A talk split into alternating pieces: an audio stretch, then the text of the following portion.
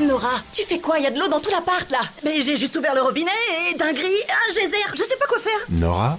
Oui. C'est le Crédit Agricole. Pour vous rappeler qu'avec votre assurance habitation jeune à seulement 6 euros par mois, vous êtes couvert en cas de dégâts des eaux. C'était qui là? Le crédit agricole. Ah, du coup tout va bien.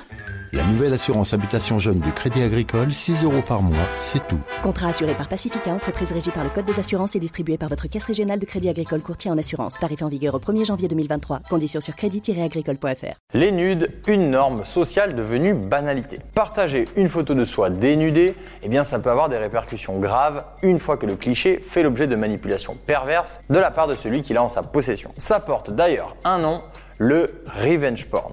Une pratique aux conséquences terribles qui consiste à divulguer une ou des nudes sans le consentement de la personne concernée. Dans la majorité des cas, cela aboutit à du harcèlement. Mais le pire, ben, c'est que certains s'en servent même pour avoir recours au chantage. Le plus souvent afin de forcer la main de la personne pour qu'il ou elle se sente obligé de continuer à en envoyer sous peine de les voir diffusés sur les réseaux sociaux. Le problème dans tout ça, c'est que personne n'a encore trouvé le moyen d'en garder le contrôle une fois qu'ils sont arrivés à destination. Quand on sait qu'envoyer une photo totalement ou partiellement nue, c'est quasiment devenu une étape obligatoire de la drague, chez les ados en particulier, bah au final, il y a de quoi s'inquiéter. D'ailleurs, selon les travaux de l'Université libre de Bruxelles, près de 75% des jeunes entre 13 et 25 ans ont déjà envoyé des nudes à quelqu'un.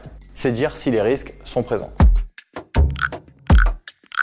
La révélation de photos à caractère sexuel sur les réseaux sociaux n'est pas un phénomène isolé, bien au contraire. Un sondage réalisé par 20 minutes le prouve étant donné qu'on y apprend que 26% des jeunes ont déjà vu passer des photos ou vidéos relevant du revenge porn. Une intrusion dans la vie privée qui concerne davantage les femmes. 13% d'entre elles disent avoir été touchées, ce qui englobe leur cas personnel ou celui d'un membre de leur entourage. Pour les hommes, la proportion n'est en comparaison que de 8%. Que ces photos volées soient diffusées sur Instagram, Twitter, Snapchat ou Facebook, le résultat est le même. Le faire reste totalement illégal. Plusieurs lois ont d'ailleurs été mises en place pour tenter de venir en aide aux victimes de revenge porn.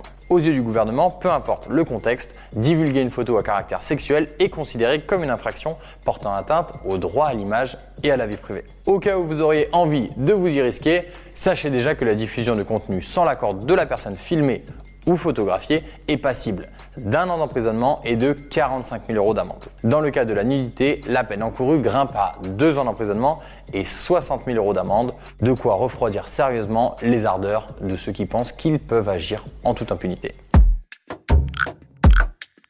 Contrairement